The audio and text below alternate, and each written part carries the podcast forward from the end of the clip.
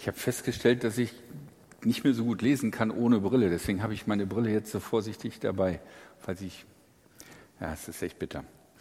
Ja, die Predigt für den heutigen Sonntag stammt aus äh, dem Jakobusbrief. Und witzigerweise, oder vielleicht auch, weil das die Predigtreihe der evangelischen Kirche ist, hat sie einen Bezug zu letzten Sonntag, wo es um die Rahab gab, die als äh, eine Person dargestellt wurde, die ein Vorbild ist. Und in dem heutigen Text wird das Ganze zitiert. Ich lese aus dem Jakobusbrief. Dort heißt es, meine Brüder und Schwestern, stellt euch vor, jemand behauptet an Jesus zu glauben, was nützt ihm das, wenn er seinen Glauben nicht in die Tat umsetzt? Kann dann der Glaube ihn retten? Und weiter, ein Bruder oder eine Schwester hat keine Kleider. Ja, er oder sie hat nicht einmal das tägliche Brot zu essen. Einer von euch könnte nun zu ihnen sagen, Friede sei mit euch, ihr sollt es warm und satt haben und satt sein. Was nützt das, wenn ihr ihnen nicht gleichzeitig gibt, was sie zum Leben brauchen? So ist es auch mit dem Glauben. Wenn er allein bleibt und nicht in die Tat umgesetzt wird, ist er tot. Es könnte nun jemand einwenden, der eine hat den Glauben, der andere die Taten. Dann würde ich antworten, zeige du mir erst einmal deinen Glauben, der nicht in die Tat umgesetzt wird. Ich kann dir jedenfalls an meinen Taten zeigen, was Glauben wirklich ist. Du glaubst an den einen Gott? Das ist gut so. Sogar die Dämonen glauben an ihn und zittern vor Angst. Du törichter Mensch, willst du denn nicht einsehen, ein Glaube, der nicht in die Tat umgesetzt wird, ist nutzlos. Ist nicht Abraham, unser Stammvater, aufgrund seines Handelns vor Gott für gerecht erklärt worden? Er legte nämlich seinen Sohn Isaak als Opfer auf den Altar. Daran kannst du sehen, sein Glaube und sein Handeln wirken zusammen. Und erst das Handeln bringt den Glauben zum Ziel. Genau das ist gemeint, wenn die Heilige Schrift sagt, Abraham glaubte Gott und das rechnete ihm Gott als Gerechtigkeit an. Und deshalb nennt die Heilige Schrift ihn Freund Gottes. Ihr seht also, der Mensch wird aufgrund seiner Taten von Gott für gerecht erklärt und nicht aufgrund seines Glaubens. War es bei der Prostituierten Rahab nicht genauso? Aufgrund ihres Handelns wurde sie für gerecht erklärt. Sie hatte ja die Kundschafter Israels bei sich aufgenommen, und dann half sie ihnen auf einen geheimen Weg aus der Stadt zu fliehen. Ohne den Geist ist der Körper tot. Genauso ist auch der Glaube tot, wenn er nicht in die Tat umgesetzt wird. Ich bin mir nicht sicher, wie viele Punkte ich heute habe. Ich lasst euch einfach überraschen. Aber der erste Punkt ist, ähm, was man bei diesem Text beachten muss. Dieser Text ist ein theologischer Text. Also ein Text, wo es um die Theorie des Glaubens geht und die Theorie darum, wie ist das mit uns und Gott? Wann kommen wir in den Himmel und wann kommen wir in die Hölle? Was müssen wir tun, damit wir auf der richtigen Seite stehen? Und da gibt es viele unterschiedliche Streitpunkte und an dieser Stelle ist ein sehr heiß umkämpfter Streit, nämlich wie ist das Verhältnis zwischen Glauben und Handeln? Was ist wichtiger?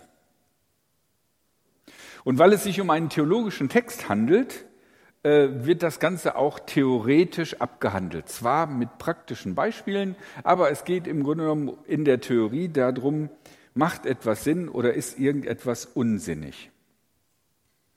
Und es gibt im Grunde genommen zwei Positionen oder zwei Positionen, die sich darstellen. Die eine Position ist die des Paulus. Paulus sagt, du bist vor Gott gerecht. Und zwar allein aus dem Glauben heraus, das heißt aus dem Vertrauen darauf, dass Gott dich gerecht macht.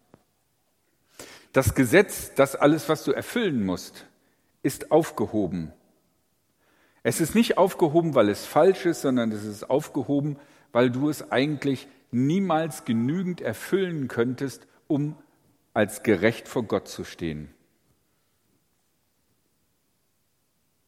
Und dagegen finden wir im, Paul, im Jakobusbrief eine eher von der gesetzeskonformeren jüdischen Position eine Argumentation, die sagt, nein, so Glaube ohne Taten kann ja nicht sein. Wichtig ist das Handeln. Welche Überzeugung hat eine Relevanz in dieser Welt, wenn nicht aus dieser Überzeugung auch gehandelt wird? Und deswegen kommt die Gerechtigkeit aus dem Handeln. Dahinter liegt die Befürchtung, dass es äh, bei dieser starken Betonung auf allein durch den Glauben das Handeln vergessen werden könnte. Und vielleicht gab es Gruppierungen innerhalb der frühen Christen, die gesagt haben, die Gnade Gottes ist ja das, was an Gott so toll ist. Wir müssen gucken, dass die Gnade Gottes möglichst groß wird und die Vergebung Gottes möglichst groß wird. Wie können wir das machen? Je mehr wir sündigen, desto mehr können wir vergeben kriegen und desto größer wird die Gnade Gottes. Also lasst uns so viel sündigen, wie geht, damit äh, wir sagen können, wir sind eine begnadete Gemeinde. Hast du mal gesehen, wie viel wir gesündigt haben letzte Woche? Was hat Gott alles vergeben?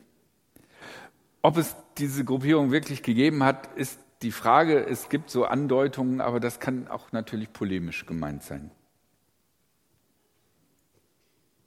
In der Geschichte der christlichen Kirche begegnen einem, begegnet einem diese Diskussion und diese beiden Positionen immer wieder. Ich will euch da nicht mit irgendwelchen äh, Gruppierungen und Namen langweilen, aber diese Diskussion darüber, reicht der Glaube oder reicht das Handeln oder ist das Handeln viel wichtiger, das kommt immer wieder vor. Und das kommt auch immer wieder vor in unterschiedlichen Schattierungen. Was muss ich tun, damit ich drin bin bei Gott? Ursprünglich war es mal, man müsste als Märtyrer vor der Welt bekennen. Und jeder, der bei der Folter gekniffen hat, äh, hat schon versagt. Dann gab es mal, ähm, dann gibt es mal vielleicht äh, diese Idee, man muss getauft sein und den Geboten der Kirche gehorchen. Dann ist alles Paletti. Es gibt natürlich auch Leute, die sagen, du musst bekehrt und wiedergeboren sein. Dann gibt es welche, die sagen, ja, bekehrt, wiedergeboren und vielleicht auch noch geistesgetauft. Es gibt auch die Idee, das Priestertum aller Getauften, sobald du getauft bist und eine Kirchenmitgliedschaft vorweisen kannst, ist alles Paletti. Und es gibt natürlich auch Leute, die sagen, wenn wir uns die Welt angucken, ist durch Christen echt eine Menge Mist passiert. Und auf der anderen Seite gibt es Leute, die nicht irgendwie ihren Glauben an Gott rausposaunt haben und vielleicht auch gar nicht so an Gott geglaubt haben, die aber in ihrem Leben deutlich mehr von dem getan haben, was Jesus uns empfohlen hat zu tun und die eigentlich in gewisser Hinsicht von ihren Taten her bessere Christen waren als so mancher Christ, der dauernd irgendwie ein Bibelzitat auf dem Lippen hat. Wie kann man das Ganze verstehen? Ich möchte mal versuchen, das zu erklären, wie ich das sehe, wohl wissend, dass egal was ich jetzt sage, ich werde dafür von irgendeiner christlichen Gruppierung der letzten 2000 Jahre der Kirchengeschichte äh, verdammt werden. Ich glaube, dass was reicht, um bei Gott zu sein, wir behandeln dieses Thema wie der Mitarbeiter, die Mitarbeiterin des Jahres, die eine vierwöchige Urlaubsreise gewinnt. Weil es eine bestimmte Grenze gibt, die man erreichen muss. Eine Effektivität von mehr als 80 Prozent ja, oder vielleicht bei Firmen, die stramm organisiert sind, 90 Prozent, 95 Prozent. Oder reichen 100 Prozent, wenn man 100 Prozent gibt? Nein, es könnte auch eine Firma geben, die sagt, nein, Mitarbeiter des Jahres, Mitarbeiterin des Jahres kann nur jemand sein, der 110 Prozent gibt. Oder vielleicht 120. Es gibt natürlich auch vielleicht Leute, die sagen, nein, wir sind eine wohltätige Organisation, ein Prozent ist okay dass man sehen kann, die Person wollte zumindest kommen und was tun, das reicht doch eigentlich schon. Das ist doch schon echt super. So wie ich das Neue und das Alte Testament verstehe, geht es eigentlich überall um eine Beziehung mit Gott.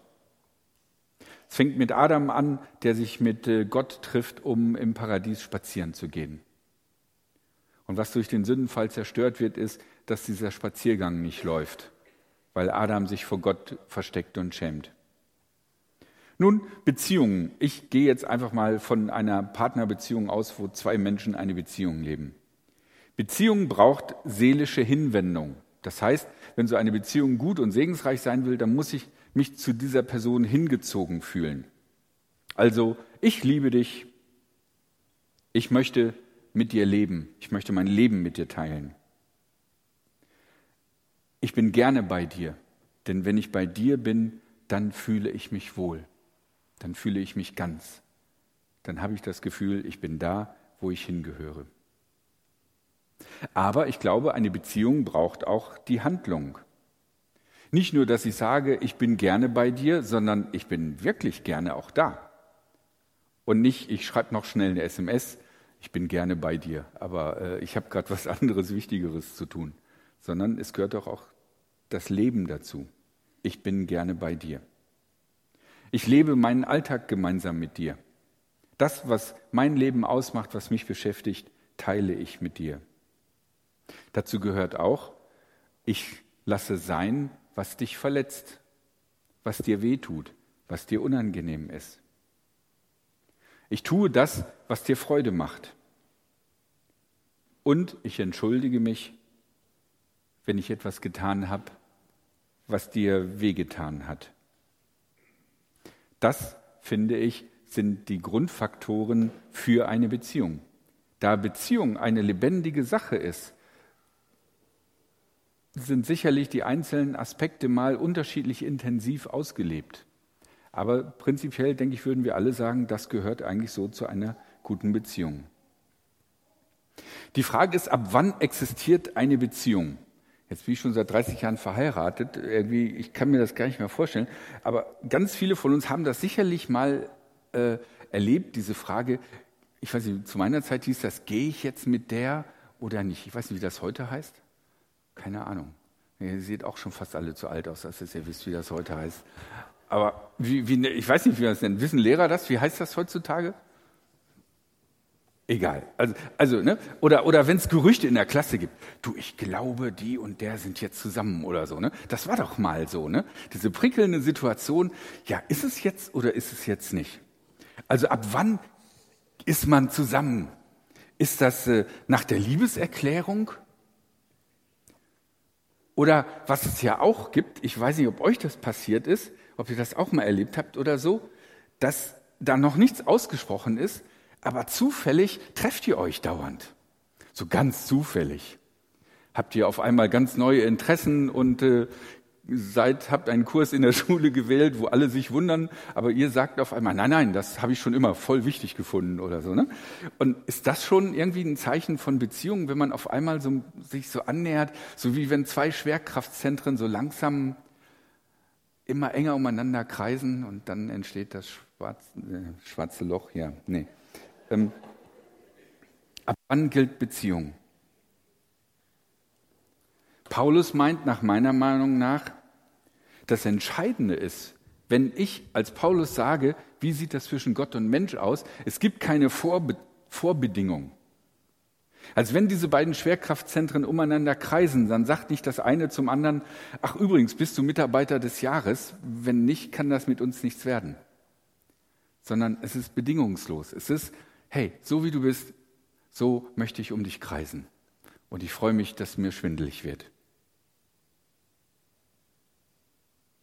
Aber sicherlich ist auch, wenn es da keine Anziehungskraft gibt, die die beiden zusammenzieht, dann bröselt das Ganze auch wieder auseinander.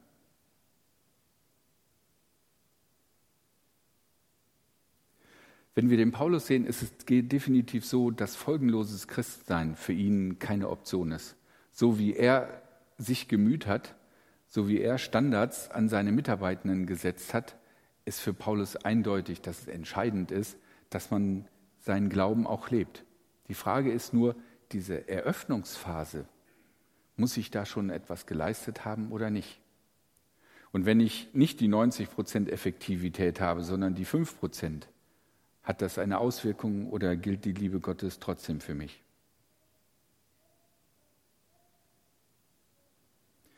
Wir möchten gerne Gewissheit haben. Aber ich glaube, ganz wichtig ist, dass Glauben Vertrauen bedeutet. Vertrauen darauf, dass die Liebe des anderen zu mir steht und mir gilt. Von daher glaube ich, dass diese Diskussion theologisch berechtigt ist, zu überlegen, wie wichtig ist Glaube, wie wichtig ist Handeln. Aber ich glaube, für den Lebensvollzug macht es eher krank, wenn ich mir überlege, bin ich jetzt gut genug? Habe ich jetzt genügend gemacht? Muss ich noch mal eine Bekehrung machen oder brauche ich noch eine tiefere Bekehrung oder sollte ich noch eine Kerze anzünden? Das macht eigentlich im Grunde genommen kaputt und ist nicht meiner Meinung nach der Ausdruck des Vertrauens auf Gott und der Reaktion auf die Liebe Gottes, die mir gilt. Das Problem, was wir heutzutage, glaube ich, haben, und wir haben in der Vorbereitung überlegt, wie kann man den Text auf heute übertragen, ist, dass es für das, was sowohl Paulus wie auch Jakobus wichtig finden, es einen Dreischritt braucht. Und der erste ist, wir haben einen Glauben, eine Weltanschauung, eine Motivation. Was immer wir tun in dieser Welt, tun wir aufgrund dessen, dass an irgendeiner Stelle in unserem Ich etwas sagt, das wäre gut, wenn es so getan wäre. Und woran entscheidet dieses Ich? Weil es eine bestimmte Idee hat von, wie die Welt funktioniert. Und das kann sein, dass ich ein Konzept habe, wie die Welt tickt, aber das kann auch sein, der christliche Glaube, wo ich mir sage, das sind die wichtigen Dinge, das sollte getan werden. Das ist der Startpunkt, unser Glaube. Das, was wir denken, was die wesentlichen Parameter für diese Welt sind. Wir haben erkannt, Gott ist unser Vater, er ist der Schöpfer der ganzen Welt, wir sind für die ganze Welt verantwortlich. Er ist unser Vater, er hat uns von ganzem Herzen lieb. Und in Jesus Christus hat er sich in dieser Welt gezeigt und uns deutlich gemacht, was wichtig ist. Und aufgrund dieser Basis entscheiden wir uns zu handeln. Und dann kommt der zweite Schritt, das Handeln. Und Handeln ist gar nicht so einfach, weil manchmal muss man sich überlegen, wie man eine Sache umsetzt. So wie mit dem Kühlschrank. Wie setze ich das um? Kaufe ich einen neuen Kühlschrank, weil der weniger Energie verbraucht? Oder halte ich den alten, weil der ist ja schon produziert? Das ist eigentlich ökologisch besser. Und so gibt es auch in vielen Bereichen des Christseins Dinge, die gar nicht so ganz einfach festzulegen sind, sondern wo ich mir überlegen muss, was ist das Gute, was ich tun möchte? Und was ich tue, hängt dann auch sehr stark von der Persönlichkeit ab. Es gibt Leute, die sind sehr extrovertiert, die erzählen gleich allen immer irgendwas. Das sind die, die einen dann total beeindrucken, weil die schon wieder fünf Nachbarn vom Jesus erzählt haben. Und du denkst dann so, boah, ey, mit der Nachbarin so und so komme ich nicht über das Wetter hinaus. Dann gibt es andere Leute, die reden nicht gerne, die, die packen an. Es gibt unterschiedlichste Gaben. Entscheidend ist, dass wir sehen und entdecken, wie können wir etwas tun. Es ist nicht immer optimal, es so zu tun, wie andere es tun, und das zu kopieren, sondern manchmal passt das nicht, sondern wir müssen überlegen, was kann ich beitragen? Was für ein Zeitbudget habe ich? Was für Begabungen habe ich? Wo kann ich gebraucht werden? Was kann ich tun? Sich darüber wirklich Gedanken zu machen. Nicht prinzipiell zu sagen, hey, es müsste mal in dieser Welt was passieren, sondern zu sagen, und es passiert durch mich. Was kann ich tun? Und dann, wenn ich auf die Idee gekommen bin, was ich tun kann, wenn es einen Bedarf gibt, wenn es eine Situation gibt, wenn es eine Struktur gibt, in der ich das super gut tun kann, was passiert dann? Und das ist, glaube ich, ein enormer Knackpunkt, zumindest bei mir. Alles, was getan wird, braucht Energie, Kraft. Das gilt nicht nur für das Auto, was irgendwie Sprit oder Energie braucht, um vorwärts zu kommen, das gilt für alles, was in dieser Welt geschieht. Und das gilt für alle Dinge, die wir vom Kopf denken, das sollte getan werden, wo wir eine Vorstellung haben, wie wir es machen. Es wird nur getan, wenn wir die Energie haben. Unser Keller ist immer noch auf, nicht aufgeräumt. Die Steuererklärung habe ich auch noch nicht. Und das ist das Dilemma auch als für uns Christen so viele Predigten gehört, so viele Bibelstellen gelesen. Wir, wir haben alle Ahnung ohne Ende. Wie können wir Dinge umsetzen? Der Heilige Geist ist unsere Energie. Der Heilige Geist ist die Kraftquelle Gottes. Der Heilige Geist ist dazu da, um uns die Kraft zu geben, Dinge in Bewegung zu setzen.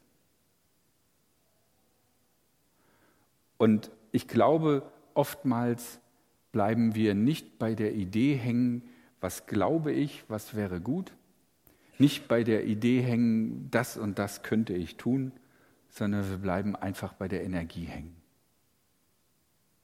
Bei dem bisschen, was es noch fehlt, dass wir die Sache umsetzen. Deswegen haben wir überlegt, wie können wir das in diesem Gottesdienst ein bisschen ausdrücken und äh, euch helfen oder uns, weil ich brauche das genauso, uns zu helfen und zu ermutigen. Und wie können wir das ausdrücken, äh, um die Kraft des Heiligen Geistes zu beten? Und äh, wir haben da echt Tierschlange geplant, gerätselt, gemacht, getan. Und was wir uns da überlegt haben, das erzählt jetzt die Sonja.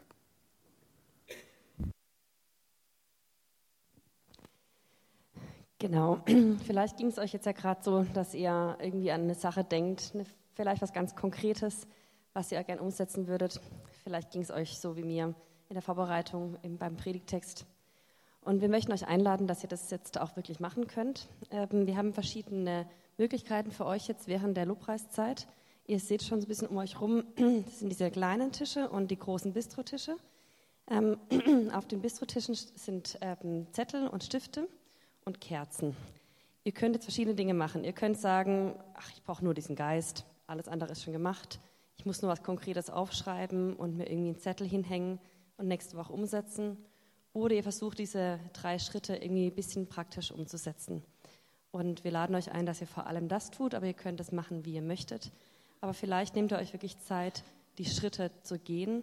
Und dafür könnt ihr einen Zettel nehmen und einen Stift und am besten wirklich was Konkretes aufschreiben, was euch ein Anliegen ist, irgendeine Person, die ihr ansprechen möchtet oder eine Sache, die ihr machen möchtet in der nächsten Woche, in den nächsten Monaten, gleich heute vielleicht. Ähm, mit dem Zettel könnt ihr dann zu den Tischen gehen, zu diesen kleineren Tischen, wo eben jetzt gleich die Kerzen brennen. Und ihr könnt mit dem Teelicht dorthin gehen und das Teelicht anzünden an der großen Kerze und den, die Kerze auf, das, äh, auf diesen Zettel stellen. Einfach als Symbol, ich habe einen konkreten Auftrag, ich habe ein konkretes Anliegen, konkrete Idee, was ich machen möchte. Ich habe es verbalisiert und in dem Fall auf, äh, aufs Blatt gebracht. Und ich möchte auch für den Geist bitten, dass er mir jetzt noch die letzte Energie, die letzte Kraft schenkt. Und euch einfach unter den Segen Gottes stellen und eben die Kraft des Heiligen Geistes mitnehmen in dieses Anliegen. Genau, dazu laden wir euch ganz herzlich ein. Wenn ihr jetzt das Gefühl habt, ähm, irgendwie reicht es nicht, ich so eine Kerze ist irgendwie für mich zu wenig Symbol und ich brauche da ein bisschen mehr Kraft, dann gibt es auch die Möglichkeit, dass ihr für dieses Anliegen oder für euch oder auch für genau irgendwas, das euch umtreibt, ähm, euch segnen lässt. Dazu bitte ich jetzt kurz die vier Personen, die dazu bereit sind, das zu machen, aufzustehen, die, für euch, die euch segnen werden. Genau. Ähm, ihr könnt, ähm, wir gehen heute nicht raus in den Paulussaal, sondern ihr, bleibt hier drin mit diesen Personen, die euch segnen möchten. Und ihr könnt denen einfach euren Namen nennen oder euer Anliegen und sie segnen, segnen euch. Genau, als andere Möglichkeit gibt es einfach sitzen bleiben, die Musik genießen, die Stille genießen oder eben mitzusingen, Gott zu loben und genau mit ihm eben diese Anliegen ihm vorzubringen. Wir haben jetzt noch ganz kurz einen äh, Moment der Stille und wenn dann die Band anfängt mit, dem, mit den Liedern, dann dürft ihr das machen, wo euer Herz dafür brennt. Genau, und am Ende werde ich den Gebetsblock abschließen mit ein paar Worten und dem Vater unser.